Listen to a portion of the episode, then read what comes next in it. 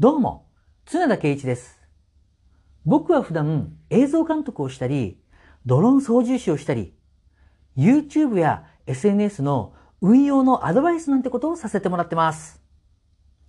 そして今回、映画、奄美のティダに携わることになりましたので、その公式発表や進捗状況、そして映画制作の舞台裏なんかを話していきたいと思っております。さて今回皆さんにお話しますのは、素晴らしい人の周りには素晴らしい人が集まるというそういう話をしたいと思います。いや、これはね、あの、普段奄美にいると、なんだろうな、感じることがなかなかできなかったことが、やっぱりね、東京にいるとね、もう奇跡のように、そんなことがね、もう連発するんですよ。それをね、ちょっと感じたことをね、皆さんに聞いていただきたいなと思っております。さあね、今回、素敵な人、素敵な人の周りには素敵な人が集まる。いい人の周りにはいい人が集まる。これね、これをね、感じさせてくれた方。はい。オーケストラの指揮者、マイストロであります、奥村信樹さん。はい。僕ね、知り合いなんですよ。ええあのね、あの、僕みたいなものにね、あのと遊んでくれる、あの、方なんですよ。本当ありがたいなと思ってるんですけれども、今回あの、ちょっと連絡させてもらいまして、あの、一緒に食事でもどうですか？なんて言ってたら、この奥村さんがね、あの、言うんですよ。じゃあ、津田さん、一緒にコンサート行きませんか？って言うんですよ。こ、こ、コンサートですか？と。ね。いや、だって、奥村さんと、あの、指揮者の先生とですよ。一緒にコンサートを見に行くって、これなかなかハードル高くないですか？ど、どう思う？プロ中のプロですよ、音楽のね。オーケストラの、しかも指揮者の先生ですよ。その方と一緒にコンサート見に行くって、どんなコンサート誘ってくれるんだろうもちろんオーケストラかなと思ったら違うんですよ。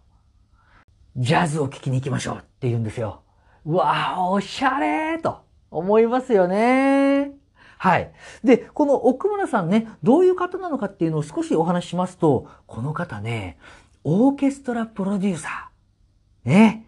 クラシックからポップス、そしてね、映画、音楽まで幅広くプロデュースされる方なんですよ。で、どんな経歴、どんなところでどんなことしてるのかってなりますけれども、国立音楽大学を卒業。はい、その後ね、オーストリア、イタリアはじめ、ヨーロッパ各地10カ国以上にわたり様々なオーケストラや合唱団を指揮しておりますと。そういう方なんですよ。もうね、もう大先生じゃないですか。すごい方なんです。で、すごい方ついでにどんなお仕事されてるのかちょっとだけ申し上げますよ。はい。越野純子ファッションショー手掛けてらっしゃいます。はい。次。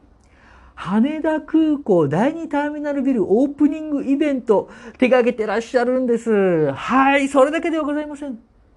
90本のトランペットファンファーレチームとオーケストラによる六本木ヒルズクリスマスイルミネーション点灯式などのイベント手掛けてらっしゃるんですよ。その他もね、いろんなテレビ番組、音楽番組、CM、映画ね、あの、プロモーションイベント、ホテルでの舞踏会だのね、あの、もうね、いろんなところに、こう、オーケストラね、これをね、こう、なんだろうな、入れていくと。そういったことを手掛けてらっしゃる方なんですよ。さて、この奥村さんがね、えっ、と、待ち合わせに指定した指定した場所。ええ、ここがですね、セルリアン東急渋谷でございます。セルリアン東急渋谷の、はい、ホールでございますね。えー、っと、私のようなね、もう田舎者からしますとですね、まあ、おシャンティーな、おシャンティーとか今頃言うのかなまあ、おしゃれな場所なんですよ、もう。ほんとね、入り口に立っただけで足がすくむっちゅうねん。それぐらい、本当におしゃれ。もう、超洗練されてる感じ。そういうホールに入っていきまして、そしてこの奥村さんの隣に座ってジャズを聴く。どうですか？この似つかわしくない風景と。もうね、なんかね、借りてきた猫のようにおとなしく座ってる僕の姿が目に浮かぶのではないでしょうかと。そんな感じなんですよ。でですね、まあ、コンサートが始まる、それまでの間にもね、まあ、いろんな音楽業界関係者の方々が、このね、奥村さんにね、もう挨拶にいらっしゃるわけですよ。ええもうその方々が、まあ、某芸能プロダクションのプロデューサーさんだったりとか、あの、歌手の方だったりとか、はい。そして、ミュージカルね。ミュージカルのアーティストの方だったりとか。まあ、それはいろんな方々がね、奥村さんを見つけては挨拶に見えると。はい。もう列をなすかのごとくね。もうその横でね、奥村さんがまた、この、丁寧に僕のことを紹介してくれるんですよ。奄美から来てる、え、映像関係者の方ですよと。奄美で映像を撮る場合、必ず行き着くのがこの常田さんですよっていうのは、そんなことを言ってくださるわけですよ。そしたら皆さん、あ、そうなんですね、と。あの、奥村さんから紹介されたからね、あの、僕っていうもの人間をね、皆さん認識してくれて、丁寧にね、名刺を差し出してくれるわけです。そして僕も、あの、深々と頭を下げながら、あ、どうも、奄美から来ました、常田ですと。はい、ご挨拶させていただくと。もうそんな感じだったですね。もう、ほんといろんな方が集まってくる。はい。で、すごい方、素敵な方、いい人の周りにはいい人が集まる。それだけの話ではないんです。実は、このコンサートで繰り広げられた音楽。これが素晴らしかったんですよ。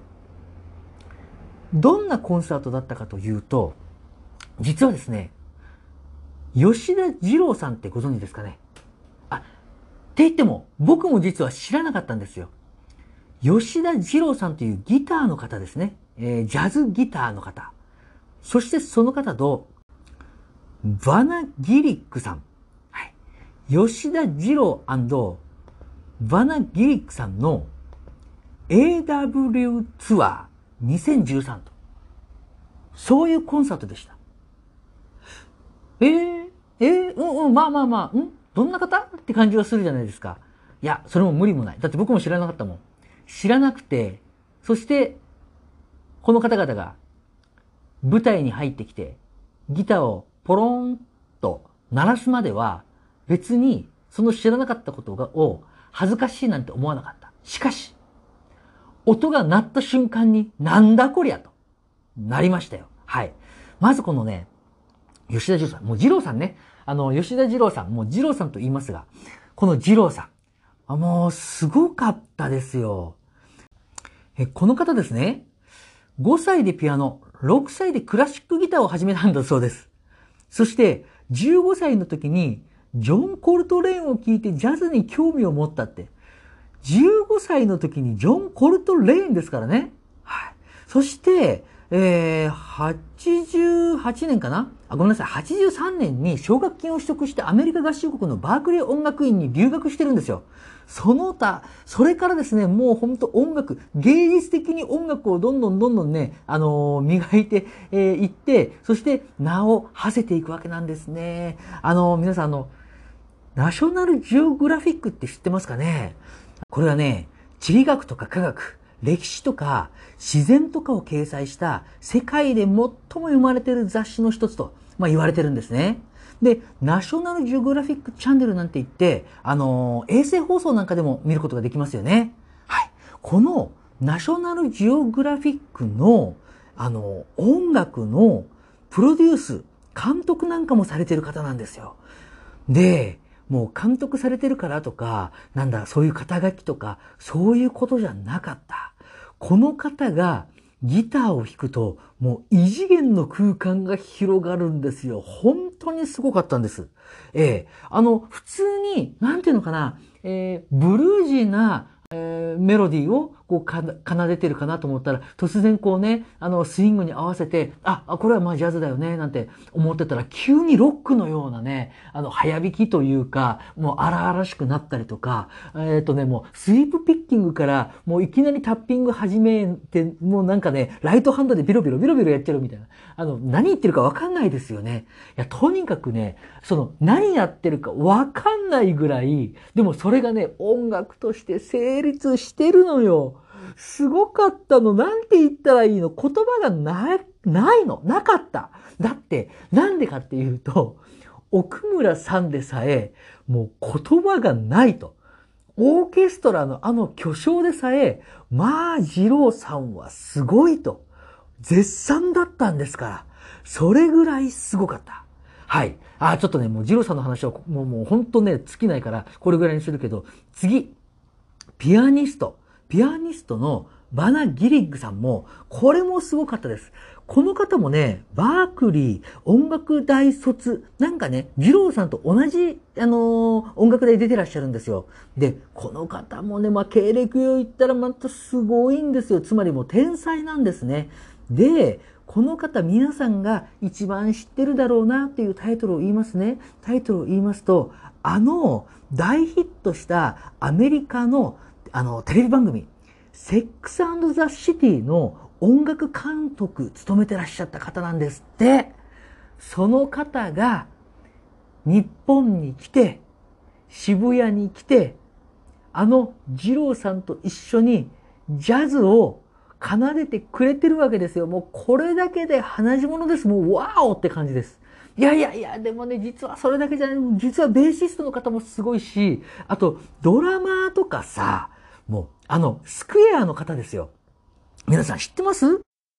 スクエアの方が、もう何回も言うけど、わざわざ日本に来て、東京に来て、そしてその渋谷でね、そして二郎さんと、あのーこのスクエアの方と、で、あのね、えっと、ピアニストのね、えーっと、ギリックさんと、バナ・ギリックさんと、一緒に音を出すわけですよ。もうね、異次元でした。あの、異次元すぎて、音が合ってるのか、リズムが合ってるのか、よくわかんない、わかんないの。わかんなかった。わかんなかったけど、それがさ、いつの間にかちゃんと外れてるんだろう。今これ違う、外れてるよねって言いながらもうちゃんと融合しちゃうの。もう何？この音、このリズム何？もうね、異次元すぎてさ、もうね、本当にすごかった。もうすごいしか言ってないね。だって奥村さんもすごい言葉がないって言ったもん。